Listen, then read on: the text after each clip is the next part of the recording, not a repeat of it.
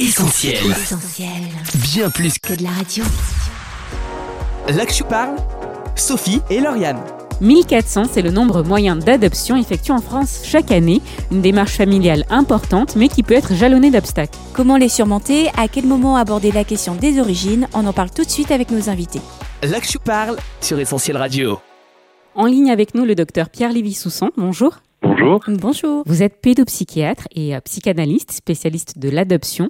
Vous avez écrit un livre, Destin de l'adoption, aux éditions Fayard, et vous avez été le directeur de la première consultation pédopsychiatrique spécialisée en matière d'adoption nationale et internationale. Aujourd'hui, vous dirigez un centre de consultation filiation, consultation médico-psychologique pour l'enfant et la famille sur Paris. Tout à fait. En tout cas, merci beaucoup d'avoir accepté notre invitation à l'antenne d'Essentiel Radio. Et on accueille aussi en studio avec nous Sébastien et Christelle Lecourtois. Bonjour. Bonjour. Bonjour. Vous êtes les heureux parents de Chali, qui a 11 ans, qui a fait son entrée en sixième, c'est bien ça? C'est ça. On espère que tout se passe bien et puis on vous remercie euh, d'avoir accepté notre invitation dans les studios d'Essentiel Radio. Avec nous également François, notre débriefeur du jour. Bonjour François. Bonjour. Tu es concerné par le sujet puisque tu as été toi-même adopté en Colombie à l'âge de 2 ans. On a hâte de t'entendre réagir sur le sujet. Merci. On l'a dit en introduction, 1400, c'est le nombre moyen d'adoptions effectuées en France chaque année, une occasion euh, de donner un foyer à ses enfants. Pour autant, tout le monde se sent-il en capacité d'adopter? C'est la question qu'on a posée dans la rue. On écoute euh, les réponses et on vous laisse réagir derrière. Pas évident parce que l'adoption c'est un parcours de parentalité un peu différente. Pour moi ça me paraît pas forcément euh, une évidence on va dire même si euh, je sais qu'il y a beaucoup d'enfants qui auraient besoin d'amour et de parents aimants. Non, parce que j'ai déjà deux enfants. Je me suis pas encore posé la question, je vous avoue que pour l'instant euh, je pense pas en avoir tout de suite. Après l'adoption, voilà, c'est à voir avec ma compagne si elle préfère adopter ou si même moi euh, Enfin voilà quoi, oui, je suis pas fermé du tout à l'idée, ouais. Adopter là comme ça, non? Il y aurait quelques années, peut-être que oui, je l'aurais fait. Je pense que l'enfant dans l'orphelinat, il a pas eu sa chance et il a le droit à de l'amour comme tout le monde. Il a droit à de l'amour, pour autant ce n'est pas une évidence pour tout le monde, on l'a entendu aussi. Docteur Lévy-Soussan, un focus sur euh, les raisons qui peuvent pousser à adopter? Les raisons, c'est pas sans offrir un foyer que euh, construire une famille. C'est la raison la plus importante. Lorsque c'est une motivation euh, humanitaire, sauver un enfant, donner une chance à un enfant, etc., en général, c'est trop fragile par rapport à, l'importance de la construction familiale, qui est quelque chose de précisément pas facile. Donc ça, c'est quelque chose d'important, c'est-à-dire l'adoption, c'est une possibilité de construire une famille avec un enfant qui justement n'en a pas eu, soit suite à un abandon, soit au recueil de cet enfant dans une institution par rapport aux maltraitances qu'il a pu avoir dans sa euh, famille de naissance. François, toi qui as été adopté, est-ce que tu as une réaction à ce que vient de dire euh, le docteur Lévy-Soussan Alors oui, effectivement, je suis complètement d'accord avec ce qui vient d'être dit, puisque dans la démarche qui a présidé à celle de mes parents, on est vraiment dans cette construction de famille-là, dans cette volonté de construire un foyer avec euh, beaucoup d'amour, un amour qui a été absent dans mon parcours de vie initial. Donc je suis 100% aligné avec ce qui vient d'être dit. On n'est pas dans une démarche humanitaire de parrainage, on est sur vraiment la construction d'un foyer. Alors Sébastien, Christelle Lecourtois, c'est quelque chose qui vous parle? Vous avez été vous aussi dans cette démarche-là? On était dans une démarche de construction de famille, voilà. Absolument. L'amour vient après. Voilà, c'est construction de famille et, et euh, ça paraît une évidence. Qu'est-ce qui vous a précisément euh, poussé vers l'adoption? Il y a eu un parcours de PMA. On n'est pas allé jusqu'au bout parce que l'on a pensé à l'adoption quasiment dès le départ aussi ça a été un choix, euh, une volonté de construire notre famille de cette manière-là aussi. Alors tout le monde n'est pas à même de construire un foyer et d'adopter un enfant. Il y a des critères à respecter. Quels sont-ils? On a recueilli quelques avis dans la rue. On écoute. Être un parent responsable qui est prêt à donner de l'amour. Quoi. Je pense qu'il doit y avoir peut-être une histoire de revenus quand même, une histoire de stabilité aussi. Je suppose, j'espère qu'il y a une histoire de casier judiciaire évidemment dans le lot. Je sais pas, peut-être le fait de ne pas avoir déjà d'enfants, d'avoir la possibilité, les moyens de subvenir à, à ses besoins si, euh, voilà, si on en adopte un. Bah, J'imagine qu'il faut quand même avoir euh, une vie sociale stable et euh, une vie euh, professionnelle aussi stable. Après, je pense qu'il y a aussi des critères euh, psychologiques euh, de la famille et un critère aussi euh, voilà, du l'environnement de l'enfant, euh, au niveau de l'habitat. Pas avoir de saisie judiciaire, j'imagine, euh, pas avoir de problème de santé trop grave. Alors on a entendu parler de responsabilité, de stabilité et de moyens financiers aussi. Docteur Lévy-Soussan, quels sont les critères importants à retenir? Un enfant euh, adoptable, entre guillemets, est-ce qu'il l'est pour n'importe quel parent? Et un couple qui va adopter, plein d'amour à donner, pourra-t-il forcément se transformer en famille pour n'importe quel enfant? On va commencer à parler des parents parce qu'ensuite on parlera des enfants par rapport à, l'adoptabilité parce que comme souvent je dis tous les parents ne peuvent pas adopter et tous les enfants ne sont pas adoptables. Donc effectivement il y a des critères euh, importants à respecter. Du côté des parents, l'entretien qui existe et puis toute la sélection d'agréments, c'est-à-dire il faut que les parents aient un agrément. Et là, euh, il est capital justement d'évaluer leur capacité à pouvoir construire justement cette filiation très particulière, étant donné qu'il n'y a pas de lien biologique entre eux et l'enfant. Et là, pour le coup, ça demande une importante capacité de transformation, d'investir un enfant euh, sur un mode justement. Alors, c'est pas tant, bon, certes, on parle beaucoup d'amour, etc., mais pour eux, c'est pas tant une histoire d'amour parce que bon, heureusement qu'ils vont l'aimer, mais pour nous, c'est surtout une histoire de capacité à se transformer et à faire comme si cet enfant était le leur, comme s'ils avaient pu avoir cet enfant-là. Et ça, c'est très important parce que c'est grâce à cela qu'ils pourront assimiler toutes les différences de cet enfant, qu'ils viennent du national ou qu'ils viennent de l'international, pour considérer cet enfant comme leur enfant et eux-mêmes comme des vrais parents. Donc, ça dépend énormément justement de de l'investissement qu'ils peuvent avoir, de ce que ça représente pour eux le lien biologique, qu'est-ce que ça représente à leurs yeux, qu'est-ce que ça représente aux yeux de leur famille, et aussi de voir s'il y a des raisons, si je puis dire, trop fragiles pour adopter, c'est-à-dire sauver le couple, se sauver eux-mêmes, c'est-à-dire, on n'adopte pas un enfant pour montrer à quel point on est quelqu'un de généreux, bon, etc. On adopte un enfant pour, là, une fois de plus, construire une famille. Donc, on essaie justement de, voir les choses un peu fragiles. Il y a beaucoup de personnes qui se lancent dans l'adoption pour sauver leur couple. Et là, pour le coup, c'est vraiment pas une bonne raison. Christelle et Sébastien Lecourtois, ça fait maintenant dix ans que vous avez adopté Chali. Est-ce que ces critères pour obtenir cet agrément vous semblaient à l'époque à votre portée? Oui, euh, c'était à notre portée. Euh, les critères euh, sont très subjectifs. C'est avant tout, et, là je rejoins le professionnel, c'est pas pour sauver un couple, c'est vraiment pour construire notre famille. Essentiellement ça. Voilà. Après, on adopte un enfant, cet enfant devient le nôtre à part entière. Ça, faut bien le comprendre. Et on se lance pas dans l'adoption pour combler quelque chose. De toute façon, l'agrément, est long à obtenir et c'est normal. Ça permet de soulever des questions, de s'interroger sur soi-même, sur sa capacité justement à se projeter. C'est pour ça qu'on ne se lance pas dans l'adoption du jour au lendemain. Alors Christelle, vous venez de parler de ce parcours euh, long avant de pouvoir adopter. On a voulu justement savoir ce qu'en pensaient euh, nos personnes interviewées dans la rue. On écoute notre micro-trottoir. Et c'est quand même important pour que les enfants se retrouvent pas euh, n'importe où. Après, c'est vrai que je sais que c'est quand même des parcours qui sont parfois extrêmement longs. Enfin, on peut parler parfois de 1 à 2 ans. Et effectivement, est-ce que ça contribue pas du coup à désencourager certains qui voudraient adopter? Ça peut surpeupler aussi un peu les, les orphelinats, quoi, malheureusement alors que ce serait quand même euh, bien s'ils pouvaient se faire adopter, euh, mais évidemment, il faut quand même contrôler euh, un peu les candidats. Je pense que c'est pour que ne soient pas lâchés dans de mauvaises mains ou à mauvais escient. Et Je pense qu'il y a un côté administratif qui fait que les procédures sont assez longues avant que l'on puisse adopter, même si je pense qu'il y a quand même pas mal d'enfants dans les enfants en fait qui pourraient l'être peut-être plus rapidement. Non, je, je comprends pas trop parce qu'il y a des familles qui ont aucun souci et elle leur fait faire des tests euh, euh, impossibles pour être sûr euh, d'avoir des enfants, alors qu'en fait il y a des couples qui ont des enfants naturellement et qui sont carrément moins compétents que plein de familles qui veulent adopter. Donc pour moi ça paraît pas du tout logique d'attendre parfois 4, 5, 6 ans pour des couples qui sont très stables. De ce que j'en sais c'est que c'est hyper compliqué, ça paraît hyper long. Un parcours long, justifié ou pas. Votre avis d'expert, docteur Lévy-Soussan alors, d'abord, pour euh, rebondir sur un propos qui a été tenu, euh, il y a des différences entre un couple qui adopte et un couple qui a un enfant venant d'eux-mêmes. Donc là, ça fait partie des choses que la population a du mal à comprendre. C'est véritablement une construction spécifique d'une filiation. Donc bien sûr, il y a des contrôles, bien sûr, effectivement, il y a un agrément que des couples qui peuvent avoir un enfant naturel euh, n'ont pas, mais cette construction filiative est tellement spécifique que bien sûr, il faut s'entourer des meilleures garanties par rapport à cet enfant qui a déjà subi une première construction filiative qui ne s'est pas faite pour des tas de raisons. Donc il est évident que la responsabilité que la société a par rapport à cette seconde construction, elle est essentielle. Donc bien sûr qu'il y a des garanties.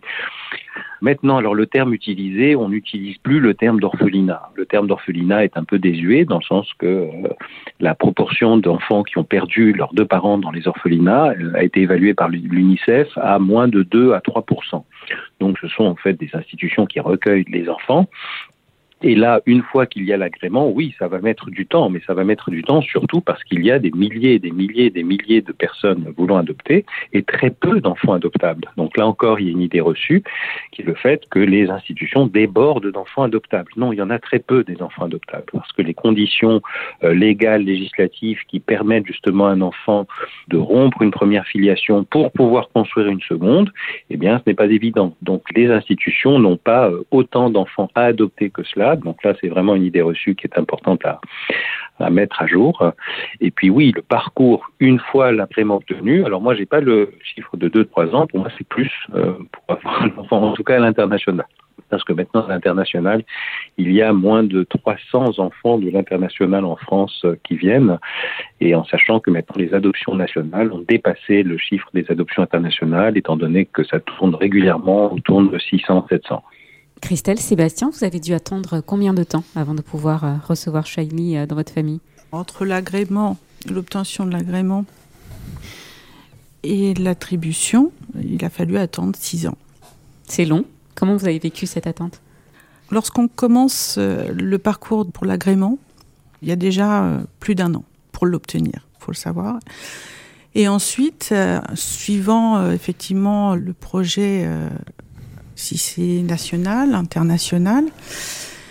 Ça se détermine lors de l'agrément que vous obtiendrez. Nous, c'était l'international. Parce qu'on savait qu'on avait, il y avait très peu d'enfants en France. Voilà. C'est pour ça qu'on est parti à l'international. Après, quand on part sur l'international, euh, on se renseigne sur effectivement le pays, euh, les conditions, comment ça se passe. Et nous, on voulait qu'on soit accompagné, encadré et euh, par une, association. qui était euh, agrémentée. Voilà, donc euh, par une OAA. Donc il a fallu trouver l'OAA qui accepte notre dossier. Et le pays, vous avez choisi comment justement? Par justement les conditions d'attribution. Mhm. Voilà, on voulait que ça soit clair, net et précis. Et la Chine, le pays qu'on a choisi, c'était 15 jours. François, une réaction peut-être? Alors oui, par rapport à, ce temps d'attente, effectivement, dans mon cas, c'était beaucoup plus long que ça. Et euh, d'autant plus que l'adoption internationale est parfois aussi l'enjeu de relations diplomatiques. Certains pays vont restreindre les adoptions en mesure de rétorsion vis-à-vis de pays occidentaux notamment. Donc ça vient aussi influer sur le nombre d'enfants adoptables à l'international. Et là, pour rebondir sur ce que vous dites, pour parler un peu de l'adoption internationale, il est important de différencier les pays qui ont signé la Convention de la Haye et les pays qui n'ont pas signé la Convention de la Haye. La Convention de la Haye permet d'éviter ce qu'on appelle le trafic d'enfants. Le trafic d'enfants est une réalité euh, très dure et extrêmement importante sur le plan de la fréquence, avec ce terme anglais qu'on utilise parfois, qui est le terme de child laundering, c'est-à-dire de blanchiment d'enfants, c'est-à-dire de, de, rendre un enfant adoptable, alors que cet enfant a pu être kidnappé, acheté, et fruit d'un trafic d'enfants esclavagisés. Donc il est important sur le plan de l'éthique de l'adoption d'aller vers des pays qui ont signé la Convention de la Haye, qui est vraiment l'un des moyens de protéger au mieux ce qu'il en est de l'avenir de l'enfant. Alors on l'a compris, un parcours très long pour vous, une attente interminable. Alors quand arrive le jour J, ça doit être une vraie joie. On imagine que c'était le cas pour vous, Sébastien et Christelle? Ah oui. C'est l'association qui a appelé. Alors, faut savoir qu'on avait la possibilité, avec le site du SAI, du service euh, d'adoption internationale, de voir l'évolution des attributions. Donc, euh, parfois, bah, on voyait les délais augmenter. Et quand euh, on voyait que ça arrivait, on se disait, ah, peut-être que le mois prochain, ça va être notre dossier. Et c'est arrivé. Voilà, c'est arrivé, on s'y était un petit peu préparé en fait, euh, on n'a aucun élément lorsqu'on dépose euh, notre dossier. Quel enfant, si ça sera une petite fille, un petit garçon, parce qu'on ne voulait pas choisir. On aurait eu une grossesse, euh, on n'aurait pas choisi. Donc on, on restait sur cette même optique. On ne savait pas, on ne savait pas l'âge. Dans l'agrément, on avait donné effectivement euh, un critère quand même d'âge. C'était euh, deux ans, trois ans. Trois ans. L'agrément était donné pour un enfant de moins de trois ans. Voilà. Et puis bah, le jour où c'est arrivé, donc Sébastien a été appelé par l'association et là, euh, bah, on a su le, le sexe de l'enfant, l'âge de l'enfant, une photo. Hmm. Alors, c'est papa qui a eu, c'est papa qui a eu le privilège. et qui me l'a envoyé par mail le jour, euh, le jour J euh, à mon travail. Et moi, j'étais en rendez-vous clientèle et j'ai vu un mail défiler. Et c'est là que j'ai vu euh, la première photo de, de Chali. Voilà. Et alors, comment s'est passée la rencontre avec Chali? Alors, on n'est pas parti tout de suite parce qu'il fallait bah, avoir tous les papiers, le visa, tout ça. Il a fallu attendre deux mois. Et la rencontre, euh, bah, on est arrivé en, Chine euh, le 14 novembre. Et on est allé directement à l'orphelinat. On a eu cette chance d'aller à l'orphelinat. Et j'ai croisé le regard de, notre fille dans le couloir de l'orphelinat. Et puis euh, après, on a été dans une salle, on était plusieurs couples. Donc les enfants nous ont été amenés avec leur nounou. Et euh, Chali, ça a été, ça a été compliqué parce que Chali ne voulait pas venir dans mes bras. Et puis euh, j'ai réussi quand même à, à l'avoir dans les bras, mais elle pleurait, donc euh, elle pleurait beaucoup. Et du coup, je me suis isolée. Je me suis isolée avec elle dans l'orphelinat. Et là, ça a été le premier regard. Voilà premier regard et, et là ça a été ça s'est calmé. On est reparti de l'orphelinat quelques heures après et quand on est reparti, je l'avais contre moi et là ça prend aux tripes, hein, faut dire ce qui est, c'est c'est poignant parce qu'elle elle s'est endormie. Et là, on est passé à autre chose. C'était comme si qu'une page se tournait pour elle et pour nous et là c'était parti. Et quand on est rentré euh, à l'hôtel où on était. Elle s'est endormie euh, et puis euh, bah, quand elle s'est réveillée, bah, papa a donné le premier biberon. Voilà. Docteur Lévy-Soussan, le rappelle, vous avez été le directeur de la première consultation pédopsychiatrique spécialisée en matière d'adoption nationale et internationale. Aujourd'hui, vous continuez de recevoir euh, ces familles. Quel accompagnement, quels conseils vous prodiguez à ces nouveaux parents? Le premier conseil euh, que je peux prodiguer, euh, c'est le fait qu'il est normal d'avoir des difficultés. Hein, C'est-à-dire qu'il n'y a pas du tout de sujet tabou par rapport à ça, même si au départ ils se considèrent comme bah, des bons parents, étant donné qu'ils ont été labellisés par l'agrément, ça y est, c'est bon, vous pouvez y aller. Donc très souvent, il y en a qui vont retarder énormément le temps de consultation par rapport aux problèmes. Et euh, ces problèmes peuvent apparaître d'autant plus d'ailleurs que l'adoption est internationale, parce que ces enfants sont justement plus difficilement adoptables. Enfin, on en parlera peut-être lorsqu'on parlera des enfants. Mais donc, les risques et les complications de la construction filiative dans un enfant qui vient justement avec un passé un peu lourd, complexe, d'autant plus qu'il est âgé, cela pourrait être plus difficile pour eux. Et plus ils vont consulter tôt, plus ils pourront juste être accompagnés d'une façon euh, efficace, de façon à éviter ce qui est pour nous l'un des grands problèmes de l'adoption, c'est ce qu'on appelle l'échec de l'adoption, c'est-à-dire un enfant qui sera euh, ramené à l'ASE, à l'aide sociale à l'enfance, par des familles justement qui n'en veulent plus. Donc ça, c'est vraiment important de bien comprendre qu'il est normal d'avoir des difficultés, encore plus normal euh, par rapport à une famille non adoptive, en raison justement de la fragilité et de la difficulté de la construction filiative avec un enfant, euh, en particulier venant de l'international. Alors Christelle et Sébastien Lecourtois, comment se sont passés les premiers jours avec Chali une fois que vous êtes revenus en France Pour elle, c'était un nouveau pays, une nouvelle culture, une nouvelle famille. Comment ça s'est passé Euh, il y avait les grands-parents qui étaient à l'aéroport, euh, voilà, et elle a été accueillie à bras ouverts par toute la famille. Ah bah ça c'est clair, elle a été attendue. hein. Mm, mm. C'est un enfant euh, adopté certes, mais elle nous a apporté énormément aussi, euh, bien plus même j'ai envie de dire. Donc euh, aujourd'hui, comme tout parent qui se construit, certes il y a cet enfant, mais il y a aussi euh, se sentir parent, se- voilà. On se construit ensemble. Il est aussi important de faire participer la famille, toute la famille, pour qu'ils soient aussi préparés aussi au fait qu'on va avoir un enfant qui va arriver et une petite chinoise qui va, qui va débouler à la maison. Voilà. François, tu avais deux ans lorsque tu étais adopté. Est-ce que tes parents euh, t'ont parlé des premiers jours? Comment ça s'est passé? Alors, j'ai euh, des souvenirs relativement limités de, de cette, période, de cette période, mais c'est vrai que je- aussi loin que ma mémoire remonte, j'ai toujours su que j'étais adopté. On m'a raconté les premiers liens que j'avais eu avec eux et qu'ils m'envoyaient des lettres, ils m'envoyaient des cadeaux, alors que j'étais à l'époque en Colombie. Donc, euh, c'est vrai que ça remonte à, à loin, même si on, on, on s'en souvient pas. Et c'est d'autant plus touchant. Je me rappelle avoir été très ému lorsque mes parents m'ont raconté un peu ces premières relations. Donc, euh, pour ma part, tout a toujours été très transparent. et très, très complet en fait dans, dans notre relation. La question des origines de l'histoire de l'enfant adopté est quasi incontournable dans le parcours d'adoption. Quand et euh, comment en parler? On écoute euh, quelques avis sur le sujet. Pour moi, il faut dire la vérité. Enfin, et tôt, c'est plus facile d'expliquer. Les enfants, ils sont quand même intelligents, ils comprennent. Donc voilà. Moi, je pense qu'il faut être honnête tout de suite. Hein. Principe, quand même, euh, à partir d'un certain âge, l'enfant, il est quand même conscient d'avoir été adopté. C'est quand même bien s'il peut savoir, dans la mesure du possible, d'où il vient quand même, pour avoir quand même une espèce d'attache. Et qu'il soit pas complètement euh, déphasé quoi. Le mieux c'est d'en savoir le, plus possible et de surtout rien le cacher euh, par rapport euh, voilà. Bah, si l'enfant est déjà prêt à entendre son passé, c'est déjà grand parce qu'il il est dans le droit de savoir pourquoi.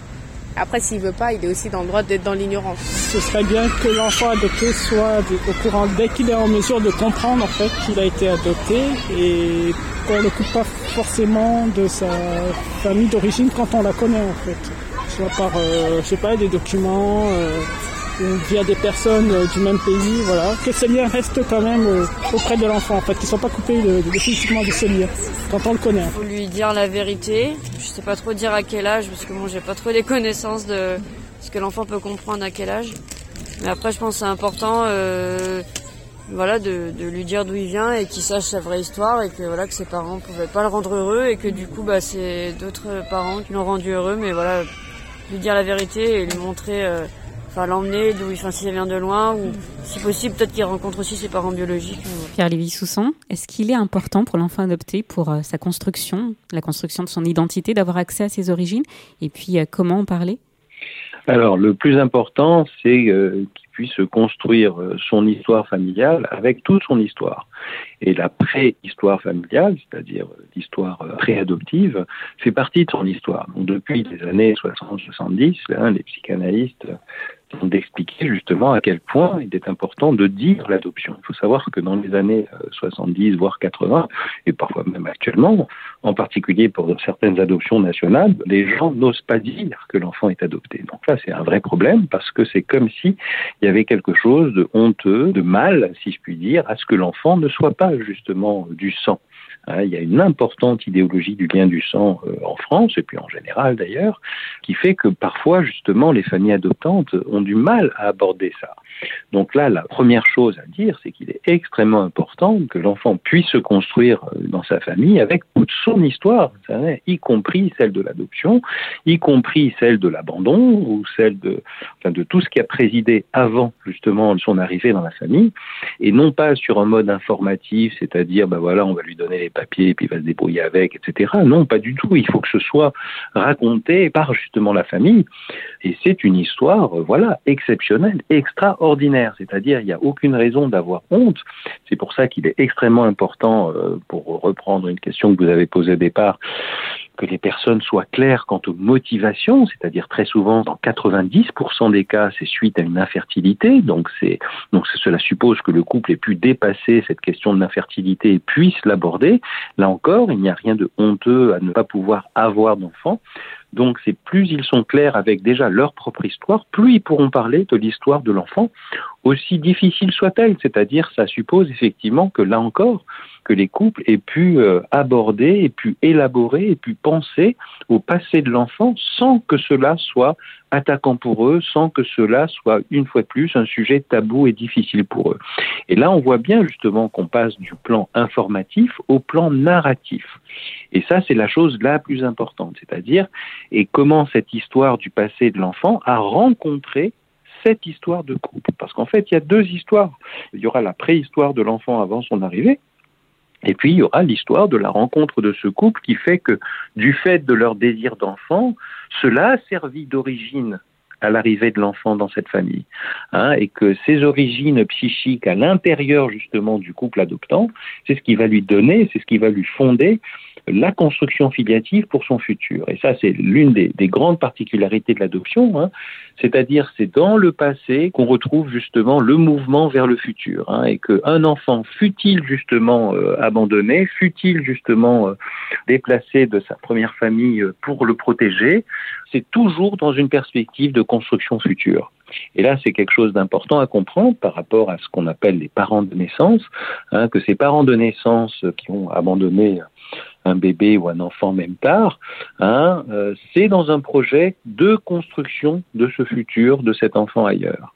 Hein, et c'est quelque chose dont lui doit se sentir légitime à construire. Parce que parfois, justement, il y a, les enfants ou les adolescents adoptés qui se sentent presque coupables d'avoir un futur alors même qu'ils imaginent justement les parents de naissance dans, quelque chose de complexe et difficile, et ils s'en veulent presque de construire un futur alors même que, que le, leurs parents, euh, leurs parents de naissance n'ont pas pu justement en faire un avec eux. Et il est important que l'enfant adopté puisse se dégager de ce passé pour cette construction familiale future qui a été désirée. Et à partir de quand on parlait, parce qu'on est euh, des fois face à des histoires assez difficiles, quand est-ce que l'enfant peut recevoir euh, cette histoire? C'est une histoire qui sera évolutive en fonction de son âge. Il est bien évident que tous les détails complexes, etc., ne seront pas donnés à un enfant de 3 ans euh, au même niveau qu'un enfant de 5 ans, 6 ans. Donc, il faut savoir, là encore, c'est quelque chose d'important, c'est-à-dire c'est à la fois quelque chose qui est adapté à l'âge de chaque enfant, mais une fois de plus, c'est une histoire qu'on raconte. Et en plus, c'est une histoire euh, qui est très euh, originale pour cet enfant. C'est-à-dire, moi, je compare souvent euh, l'histoire de l'adoption à ce qui est arrivé à Clark Kent. Et Clark Kent est devenu Superman. Hein, C'est-à-dire, il a été adopté par la famille Kent, et puis il est devenu ce qu'il est devenu. Donc, c'est une histoire extraordinaire qui sera évolutive en fonction de son âge, et surtout, il faudra s'adapter aux questions justement de l'enfant hein, aux questions de l'enfant, à qu'est-ce qu'il veut savoir, qu'est-ce qu'il veut pour l'instant ne pas savoir. Et voilà, donc ça va être quelque chose véritablement dont le rythme de la narrativité, si je puis dire, sera adapté en fonction de sa croissance et en fonction de son désir. François, est-ce que ça te parle? Comment ça s'est passé pour toi, la découverte de ton histoire, de tes origines? Alors, il y a un point qui convient d'aborder, c'est celui de la différence physique mmh. avec les parents. Lorsqu'on vient d'un autre continent, d'Amérique du Sud, hein, comme dans mon cas, ou d'Afrique, etc., et qu'on a des parents blancs, forcément, il y, a, il y, a, quelque chose qui saute aux yeux, donc on peut pas éluder non plus cette, cette différence-là. Après, c'est vrai qu'on commence pas son histoire complètement nouveau à 2, 3, 4, 5 ans lorsqu'on arrive dans sa famille. Il y a tout un passé qui est présent là aussi, qui contribue à, à forger notre personnalité, qui contribue à forger qui on est dans une certaine mesure. Et euh, dans ce cadre-là, je pense que c'est vraiment important de répondre aux questions, de ne pas avoir de sujets tabous, hein, de sujets qu'on mettrait sous le tapis, parce que ça va conduire sinon à idéaliser, au contraire à noircir le tableau. Christelle, Sébastien, est-ce que Chali a posé euh, des questions sur euh, ses origines, sur sa différence euh, physique avec vous? Ça n'a jamais été un tabou à la maison. Après, je rejoins, l'expert a tout dit. Ouais, a tout on s'adapte à l'âge de l'enfant et quand il a, se donne. pose des questions. Et on adapte aussi avec les mots qu'un enfant peut entendre un enfant qui s'interroge à, à 3 ans ou à 7 ans, on adapte son discours. Jali, euh, la seule chose qu'un jour elle, elle dit, parce que j'ai les cheveux blonds, ton papa a les cheveux clairs aussi, j'ai les cheveux noirs. Et euh, je lui ai dit, mais tu as des très jolis cheveux noirs. Voilà. Et le fait que je lui ai dit qu'elle avait des très jolis cheveux noirs, ça a répondu à sa question. Voilà. C'est aujourd'hui, peu importe sa couleur de cheveux, c'est papa, maman. Et Chali, elle a sa personnalité, elle a ses cheveux noirs, mais c'est la fille de papa et maman. Pour rebondir sur ce que vous dites, par rapport à l'adoption internationale qui saute aux yeux, il faut savoir que pour les enfants, ça saute pas tant aux yeux que ça. C'est-à-dire que lorsqu'il y a une différence de peau, de couleur, très souvent l'enfant pense que bah, il va blanchir à un moment. Là, vraiment, j'ai beaucoup d'exemples cliniques par rapport à ça, où les enfants posent les questions aux parents, mais enfin, quand est-ce que je deviendrai blanc comme vous? C'est-à-dire qu'il y a une appétence filiative du côté de l'enfant, mais très importante. C'est-à-dire que pour lui, la question des vrais parents ou des faux parents ne se pose pas. Il a une capacité de transformer ses parents en parents, mais, mais d'une façon étonnante. Et c'est pour ça que même, justement, chez les enfants de l'international, il faudra qu'ils parlent de leur histoire. Parce que très souvent, il y a des parents qui disent, bah, c'est évident qu'on l'a adopté, vous voyez bien comment il est, euh, on ne peut pas lui cacher. Mais même avec ces différences qui sautent aux yeux, ça n'empêchera pas les parents de raconter son histoire et de raconter son histoire à l'aune de leur histoire, comment ils sont venus le chercher et comment il est né dans cette famille bien avant qu'il arrive, si je puis dire. Il a été désiré, il y a eu l'agrément, il y a eu des tas de choses, et que la naissance psychique de cet enfant dans la famille a précédé, bien sûr, sa venue dans la famille. Si on fait un petit saut en avant, docteur Lévy-Soussan, on arrive à la période de l'adolescence qui peut être difficile pour certains. Est-ce qu'on peut dire que c'est particulièrement le cas pour les enfants adoptés et comment les accompagner au mieux? Alors oui, elle est plus difficile parce que euh, le temps de construction de l'enfance à l'adolescence n'a pas été le même que pour les adolescents euh, nés sous la couette, si je puis dire, comme on utilise ce terme dans l'adoption. Donc le temps de construction familiale est parfois plus court, c'est-à-dire un enfant qui arrive à 2, 3, 4, 5, 6 ans, à l'adolescence, bah, c'est 6, 7 ans plus tard, voire 8 ans. Donc à la fois, il y a un temps plus court de construction avant, et deuxièmement, le passé de l'enfant préadoptif peut avoir été compliqué et laissé des, traces psychiques importantes, en particulier s'il y a eu de la violence, en particulier maltraitance, en particulier même un passé institutionnel, c'est quelque chose de parfois pas facile pour les enfants. Donc en fait, l'adolescence est un moment de, si je puis dire, de vérité filiative, c'est-à-dire que c'est là où va s'éprouver hein, s'éprouver toute la valeur de la construction des liens avec la famille avant. C'est pour ça que c'est compliqué, c'est difficile.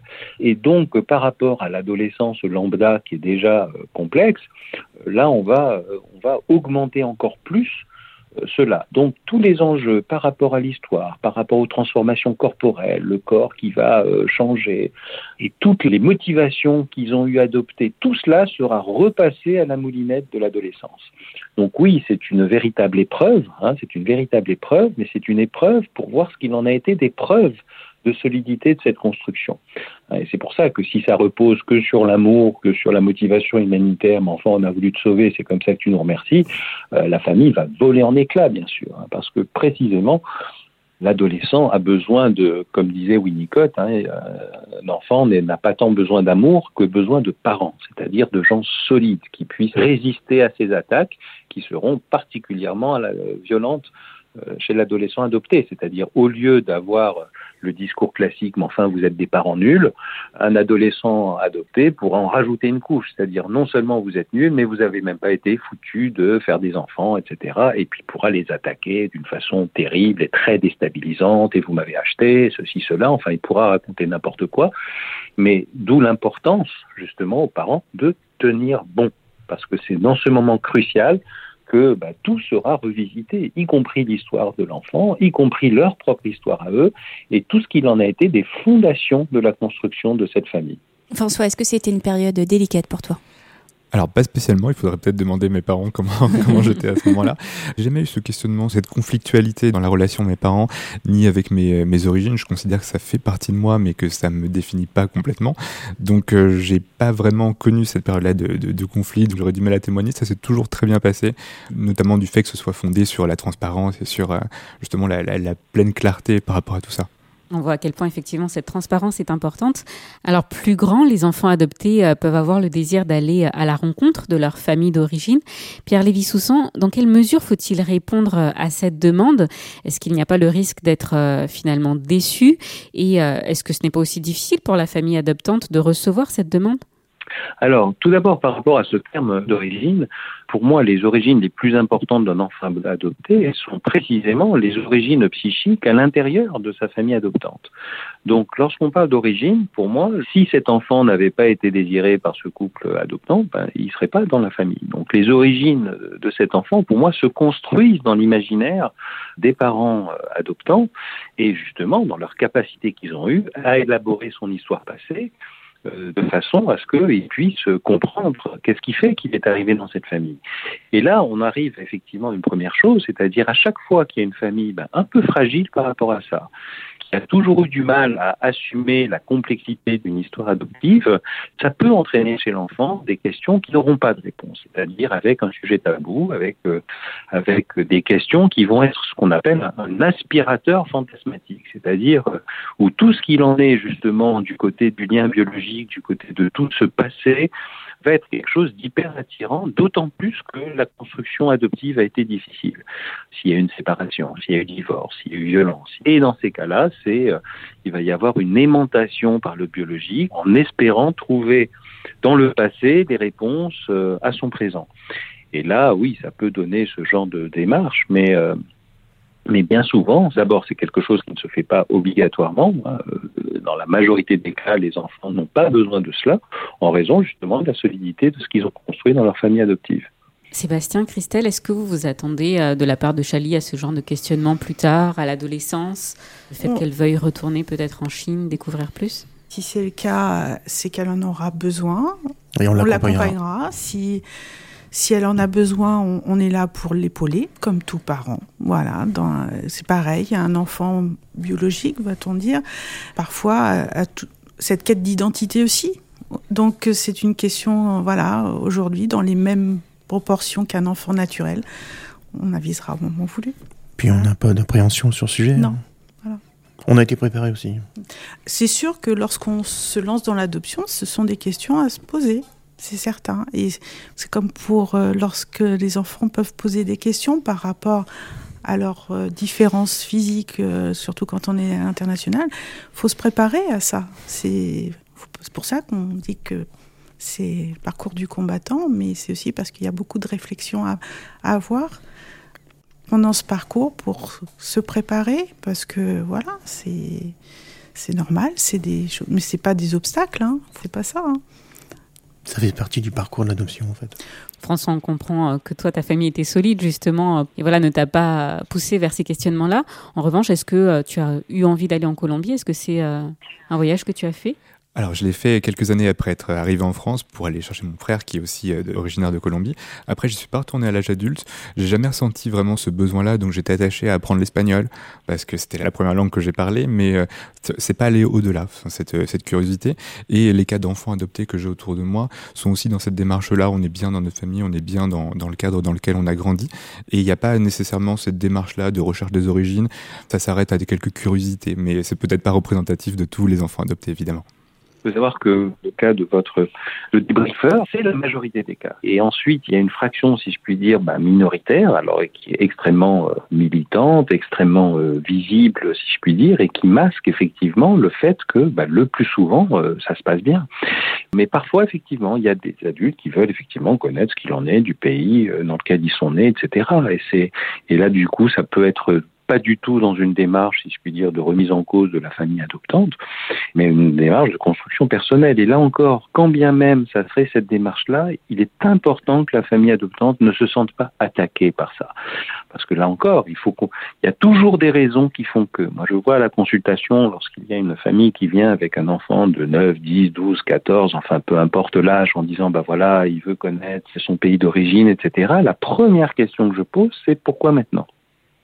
Et là, dans 99% des cas, à la question pourquoi maintenant il se pose cette question, on va trouver une fragilité dans la famille ou bien des insultes à l'école, ou bien euh, une grand-mère malade. C'est-à-dire, on va à chaque fois trouver quelque chose qui va l'insécuriser dans sa famille adoptante. Et à ce moment-là, oui, il va se, hop, il va se dire, bah, peut-être qu'ailleurs, je n'aurai pas de telles blessures. Docteur Lévy-Soussan, on arrive à la fin de cette interview. Vous nous avez déjà prodigué de nombreux conseils, mais est-ce que vous en auriez un dernier adressé à ceux qui souhaiteraient adopter ou à des parents qui ont déjà adopté? Alors, c'est pas la même chose. Hein. Il est vraiment important, enfin pour moi, le, le conseil, c'est-à-dire, il est vraiment important de connaître les spécificités de construction de l'adoption. C'est-à-dire, c'est euh, comme je le dis souvent, l'amour ne suffit pas. Hein. L'amour, ça peut voler en éclats dès les premières difficultés. Hein. Donc, il est vrai que voilà, lire des ouvrages de professionnels qui parlent des difficultés, des risques d'échec, etc., c'est extrêmement important. Pour moi, je compare l'adoption à une course en alpinisme, euh, c'est-à-dire, on évalue les risques, on évalue ce qu'on est capable de faire, on évalue ses limites, et puis euh, si on le fait, on le fait. Mais cette, euh, cette, il est extrêmement important de connaître ses, ses, propres capacités, ses propres limites, et faire un projet en adéquation avec celle-ci, de façon à ce que la construction familiale soit la plus solide possible. Christelle et Sébastien Lecourtois, que souhaitez-vous dire à des parents qui seraient dans cette démarche d'adoption? De tenir bon et de ne pas lâcher. Ça en vaut le coup. C'est un parcours qui est difficile, surtout administrativement, et voilà, c'est très lourd. Mais aujourd'hui, euh, être parent, c'est notre joie aujourd'hui. Avoir notre fille, je pense que nous rendons notre fille heureuse aussi, et elle nous rend très heureux. Voilà. Faut pas hésiter à, s'entourer aussi. Euh, encore on est dans les premières démarches pour bien suivre, euh, être entouré par des gens qui sont déjà passés par là. Ça, c'est important. On était en contact avec pas mal de gens qui nous aidaient, en fait, à comprendre ce qui, nous, allait nous arriver, en fait. Pierre Lévy-Soussan, on vous remercie pour ces précieux conseils et pour toutes les réponses à nos questions. On rappelle le titre de votre livre, Destin de l'adoption, aux éditions Fayard. Encore merci et peut-être à bientôt sur Essentiel Radio. Je vous en prie, merci de votre invitation. Merci également à toi François pour ton débrief. On te dit à très vite dans l'Actu Parle. Merci à vous, ça a été un grand plaisir. Quant à vous, Christelle et Sébastien Lecourtois, on vous garde avec nous en studio pour la suite et fin essentielle de cette émission. Et la suite de cette émission, c'est dans quelques minutes après une pause en musique. On s'écoute Higher Ground de Ryan Ellis et on se retrouve juste après. À tout de suite.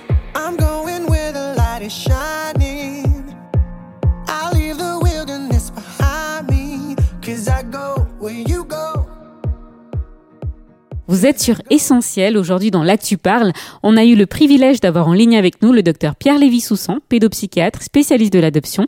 Une interview passionnante à retrouver en podcast dès la fin de cette émission. L'Actu Parle, Sophie et Lauriane. Christelle et Sébastien, vous êtes chrétiens, vous croyez en Jésus. Qu'est-ce que votre foi vous a apporté dans ce parcours d'adoption? Je viens d'une famille chrétienne, mais notre baptême, on l'a pris, on s'est engagé avec Dieu quelques mois avant cette attribution. Dieu a tout dirigé. En fait. Ça a été un réconfort et puis euh, une assurance, une patience.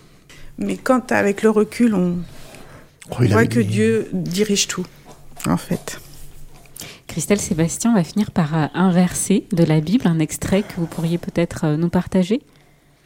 Nous savons du reste que, que toute chose concourt au bien de ceux qui aiment Dieu, de ceux qui sont appelés selon son dessein. Eh bien, euh, Sébastien et Christelle Courtois, on vous remercie beaucoup pour euh, votre témoignage qui, euh, qui pourra apporter beaucoup à nos auditeurs. On vous souhaite une belle continuation avec Chali. Merci. Merci. Merci beaucoup. L'Actu Parle, Sophie et Lauriane. Quelques mots autour de la Bible pour conclure cette émission sur l'adoption. Quelques mots et quelques illustres noms. Moïse, Esther, Jésus. Et s'ils ont brillé par leur action de délivrance dans l'histoire d'un peuple et de l'humanité, il est intéressant de savoir que tous trois ont été des enfants adoptés. C'est vrai que ce n'est peut-être pas ce que l'on retient le plus de leur histoire et pourtant, ces trois destins avaient très mal commencé. Moïse devait être exterminé avec tous les bébés garçons hébreux à cause du décret sanguinaire de Pharaon qui souhaitait stopper l'accroissement du peuple juif. La mère de Moïse, pour le sauver, l'abandonne alors dans un panier sur le fleuve. Sur ce même fleuve, il sera recueilli par la fille du Pharaon qui l'adoptera. Esther, si on ne sait pas dans quelles circonstances elle a été séparée de ses parents, certainement morts, a été élevée euh, par son cousin dans un contexte de déportation dans le royaume de Perse. Et quant à Jésus, tout bébé qu'il était, il représentait déjà une menace pour le roi Hérode qui souhaitait le faire mourir. Joseph, son père adoptif, averti par un ange, fuira avec Marie et l'enfant pour un temps. Et comme pour Jésus, les adoptants ont aussi joué un rôle crucial dans le parcours d'Esther et de Moïse. Des histoires qui ont très mal commencé, on le disait, et qui ont connu bien des turbulences par la suite, mais quel destin Moïse sauvera le peuple hébreu de l'oppression égyptienne, Esther deviendra reine de Perse et évite de justesse le génocide de son peuple. Quant à Jésus, il accomplira des miracles, guérisons et délivrances pour finalement ouvrir à tous les peuples du monde la porte du salut. Alors oui, ta vie a peut-être mal commencé, tu n'as pas été désiré, tu as peut-être été euh, en danger dès ton enfance, tu es peut-être né dans le dénuement le plus total. Quelles que soient les raisons, Dieu te connaissait déjà dans le ventre de ta mère biologique et il a de bons projets pour toi et pour tous finalement. Enfant adopté ou tout simplement en quête d'identité, Dieu veut t'adopter, il veut être ton père. D'ailleurs, il y a ce merveilleux passage dans la Bible, dans le livre des psaumes, qui dit que même si mon père et ma mère m'abandonnent, Dieu me recueillera. Dieu veut te recueillir. La Bible nous dit que l'on peut recevoir, en lieu et place d'un esprit qui nous rend esclaves et nous maintient dans la peur, on peut recevoir un esprit d'adoption qui nous permet de crier à Dieu, Papa, mon Père.